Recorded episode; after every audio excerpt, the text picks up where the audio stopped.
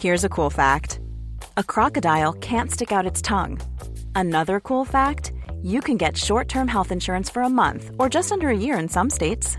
United Healthcare short term insurance plans are designed for people who are between jobs, coming off their parents' plan, or turning a side hustle into a full time gig. Underwritten by Golden Rule Insurance Company, they offer flexible, budget friendly coverage with access to a nationwide network of doctors and hospitals. Get more cool facts about United Healthcare short term plans at uh1.com. Mes chers camarades, bien le bonjour. Les sextoys ont-ils une histoire? Eh bien oui, et si l'on en croit les nombreux articles fleurissant sur le web à leur propos, ça ne date clairement pas d'hier. On aurait ainsi retrouvé des godemichés en pierre polie datant de 28 000 avant notre ère. Même si l'idée que les sextoys soient apparus avant l'agriculture est assez cocasse, on n'en a en fait aucune preuve. Rien ne nous permet de prouver que ces pierres polies étaient vraiment utilisées à des fins sexuelles. D'ailleurs, pas sûr que ça aurait été très agréable. Les spécialistes pensent plutôt que ces objets avaient un usage rituel avant tout.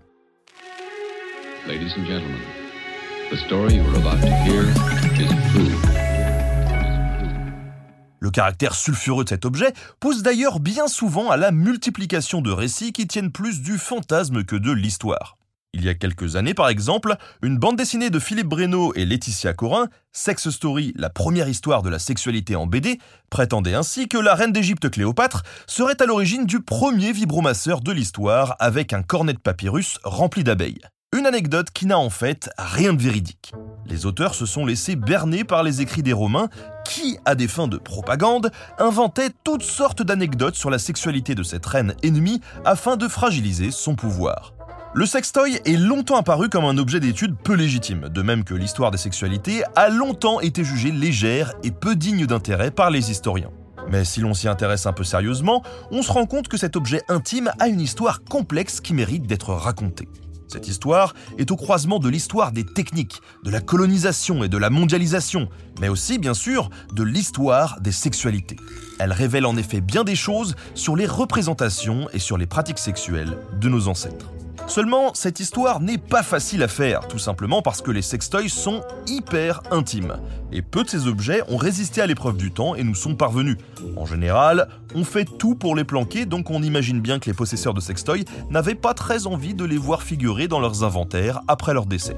Et lorsque de tels objets ont été saisis par la justice, ils sont souvent détruits.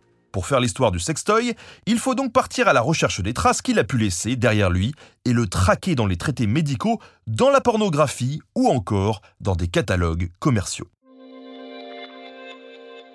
Les représentations visuelles sont un premier moyen de les approcher.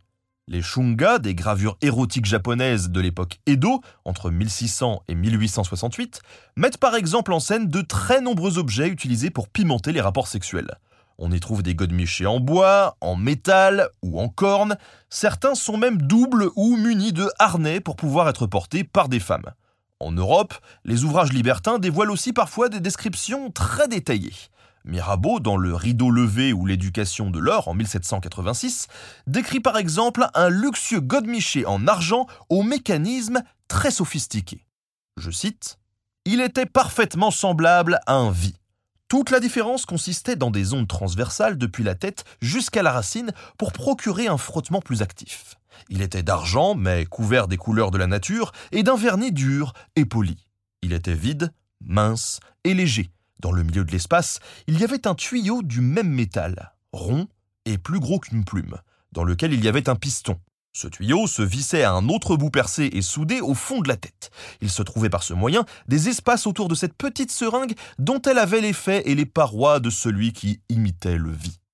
Un morceau de liège taillé pour boucher exactement ce dernier avait un trou qui laissait entrer très juste la naissance de la petite pompe dans lequel on insérait un ressort d'acier en spirale qui repoussait le piston par le moyen d'une détente.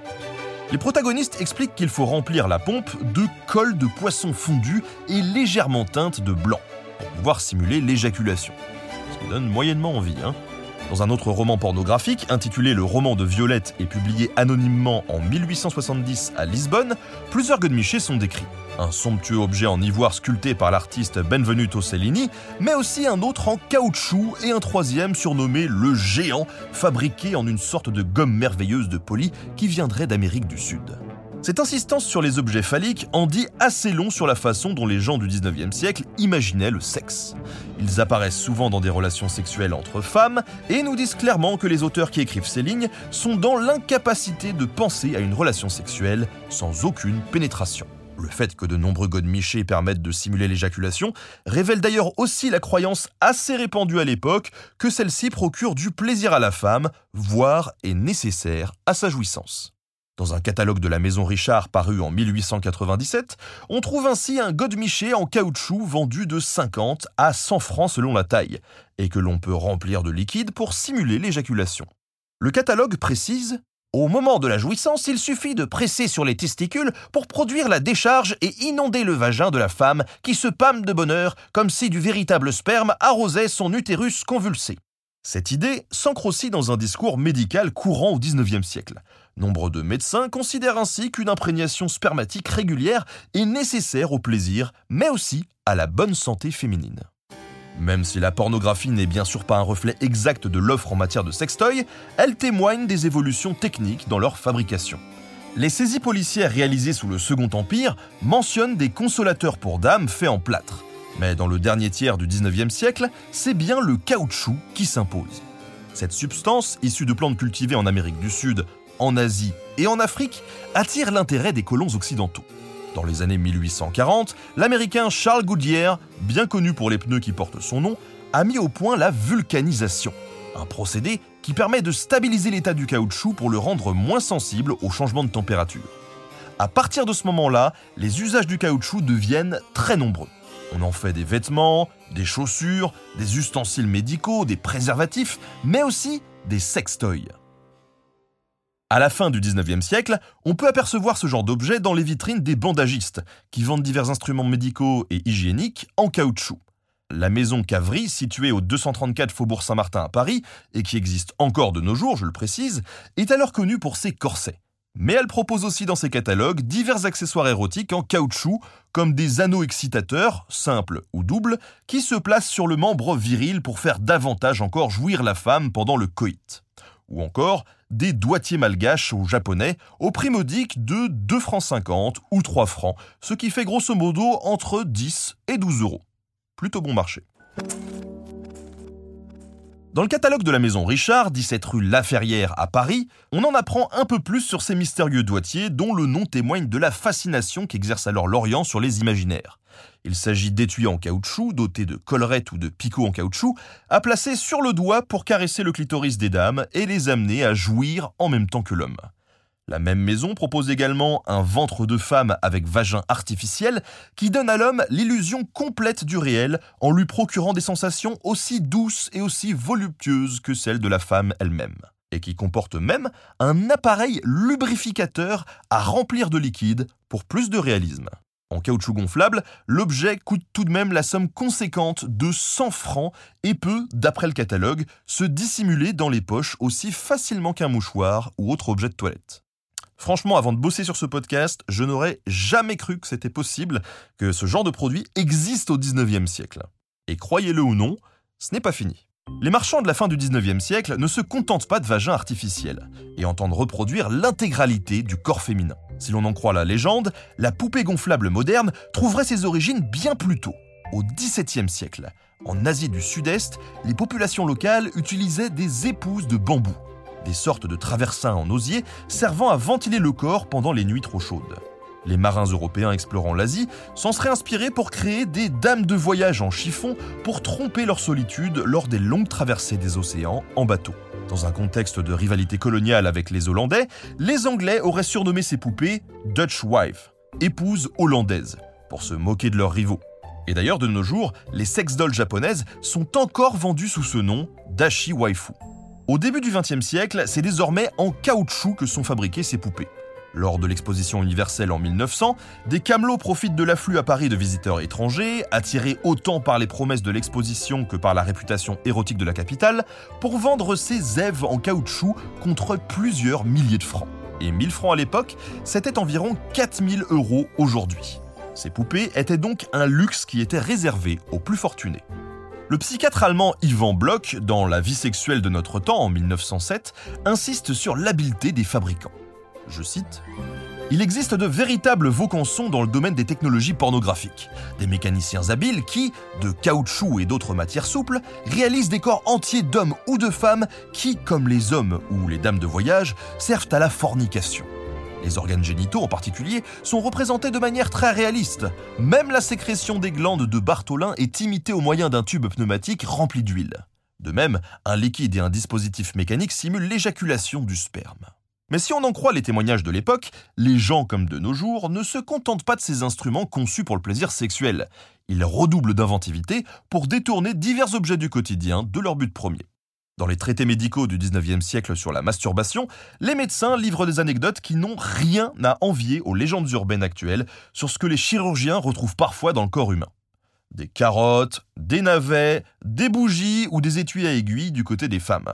Du côté des hommes, on a retrouvé des bobèches de chandelier ou des anneaux de cuivre. Avec un peu d'imagination, tous les objets sont susceptibles de devenir des sextoys. Et les canules ou dilatateurs mis au point par les fabricants d'instruments de médecine ou de chirurgie n'y échappent pas.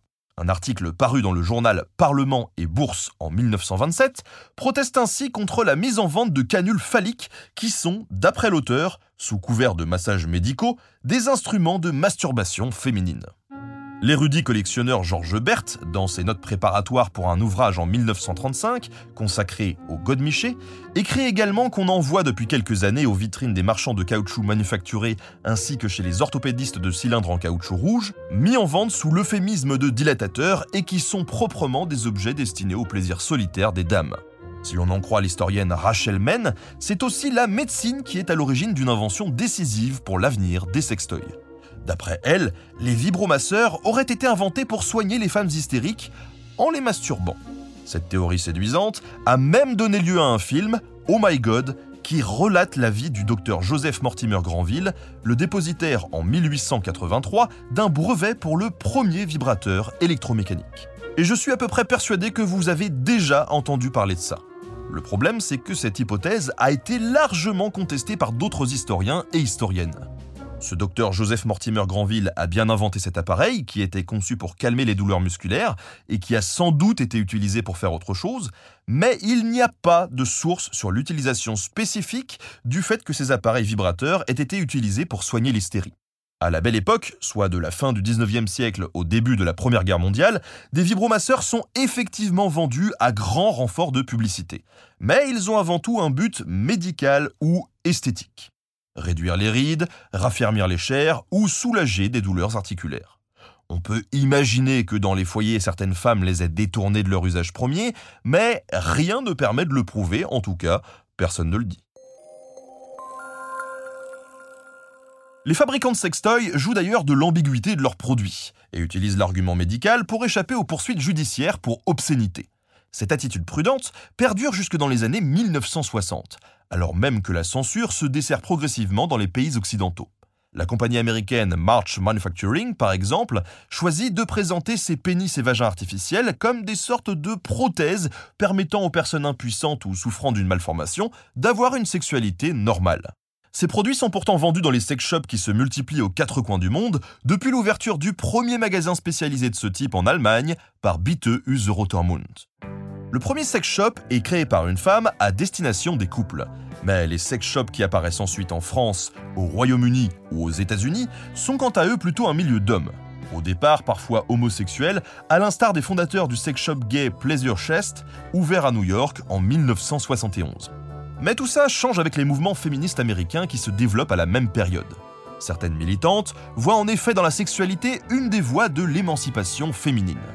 Rejetant les godemichés qui symbolisent pour elle une sexualité centrée sur la pénétration et sur le plaisir masculin, elle prône l'utilisation de vibromasseurs clitoridiens, comme par exemple le Magic Wand que la firme japonaise Hitachi vend comme un appareil de massage.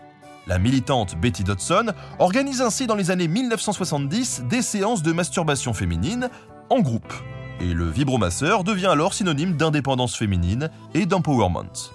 Le marché ne tarde pas à suivre et Dell Williams ouvre à New York en 1974 F's Garden, un sex shop destiné aux femmes. Trois ans plus tard, Joanny Blanc inaugure Good Vibration à San Francisco.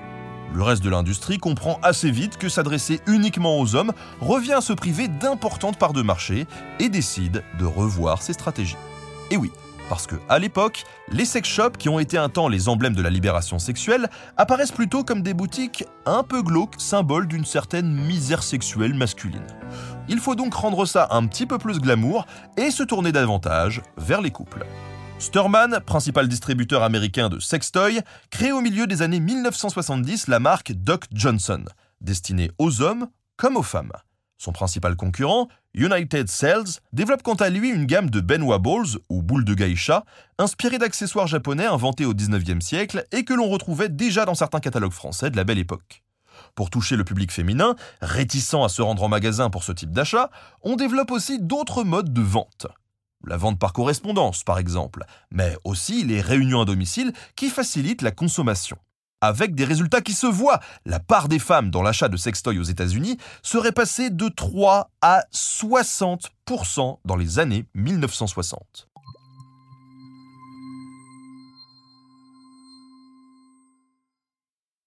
De nos jours, les innovations se poursuivent. Côté technique, le latex utilisé dans les années 1880 est vite supplanté par le silicone. Aux imitations des organes génitaux plus vrais que nature, ont succédé des designs plus ludiques aux couleurs vives, à l'instar du fameux Rabbit, un sextoy à double stimulation vaginale et clitoridienne lancé en 1983 par la société japonaise Vibratex et popularisé par les héroïnes de la série Sex and the City.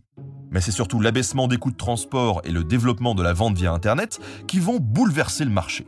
C'est aujourd'hui la Chine qui domine ce marché florissant, estimé à près de 22 milliards de dollars par an. Toutefois, l'industrie du sextoy n'est pas imperméable aux préoccupations de son temps, et notamment aux problématiques écologiques. On trouve de plus en plus de marques ou de vendeurs qui se targuent de proposer des produits éco-responsables, garantis sans perturbateurs endocriniens, ni phtalate par exemple, et qui promeuvent une production plus locale pour diminuer la pollution liée au transport, sans pour autant revenir aux carottes d'antan. Et voilà, l'histoire se cache absolument partout, y compris dans des endroits sombres que vous avez peut-être tenté d'explorer par vous-même. Mais en dehors du fait que le sexe, c'est rigolo, on voit surtout qu'un sujet comme ça va bien plus loin que tout ce que l'on peut imaginer. En prenant un objet comme référence et en le traitant par le prisme de l'histoire, on découvre les mœurs d'une époque, on touche à l'industrie, à la science, au droit, à la littérature. Bref, vous l'aurez compris, c'est pour ça que j'adore mon métier aujourd'hui, et il y a toujours quelque chose à apprendre sur tout ce qui nous entoure. Souvent, c'est même assez étonnant. Merci à Pauline Mortas, spécialiste de l'histoire des sexualités pour la préparation de cet épisode. Merci à Studio Pluriel pour la technique. N'oubliez pas de vous abonner au podcast pour ne pas louper les prochains. À très bientôt sur Nota Bene.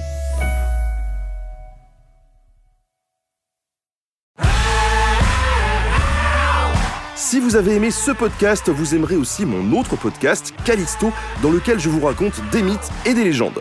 En attendant que vous nous suiviez sur Castbox, Apple Podcast, Podcast Addict ou toute autre plateforme qui propose cette fonction, n'hésitez pas à vous abonner. Vous pouvez même nous laisser une note et, soyons fous, un petit commentaire, je le lirai avec plaisir.